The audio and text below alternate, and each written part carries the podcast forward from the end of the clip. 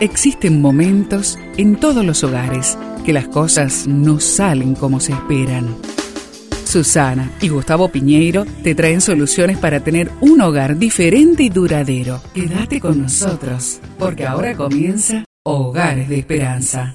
Pero era necesario alegrarnos y regocijarnos, porque este, tu hermano, estaba muerto y ha vuelto a vivir. Estaba perdido y ha sido hallado. Lucas 15:32. Este texto lo encuentras en la Biblia.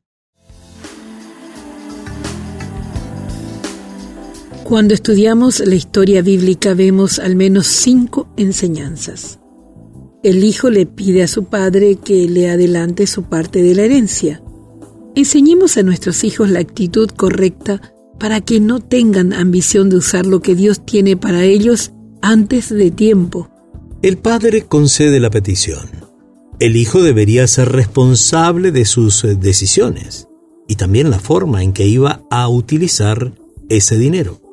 Debemos cuidarnos de no tomar decisiones impulsivas. El joven que reclama la herencia la malgasta en placeres y deseos, pues pensaba solo en sí mismo. Cientos de personas caen en crisis financiera por no poner límites en sus gastos y gustos. El joven sufre las consecuencias de su desenfreno cayendo en la quiebra y la bancarrota. Nadie puede gastar su dinero desenfrenadamente sin sufrir tarde o temprano las consecuencias. A pesar de este cuadro tan triste, el joven recapacita al verse en la miseria, vuelve en sí y toma una buena decisión. Decide pedir perdón a Dios y a su padre dando pasos de arrepentimiento. Y conforme la historia que encontramos en la Biblia, el joven corrigió sus caminos. Pide perdón a quienes hayas afectado con tus decisiones.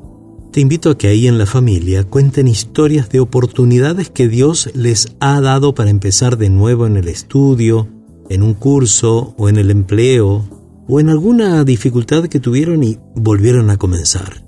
Te invito a pedir a Dios que en este gran desafío de iniciar una nueva oportunidad Él esté presente.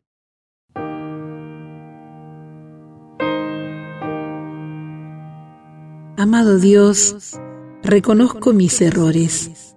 Dame una nueva oportunidad y ayúdame a restaurar mi situación financiera. Y te lo pedimos juntos en el nombre de Jesús. Amén.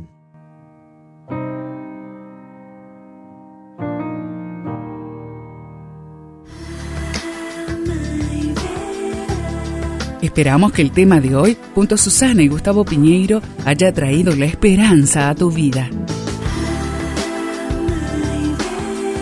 Si deseas ampliar este tema, seguí al Dr. Gustavo Piñeiro en Facebook y Twitter.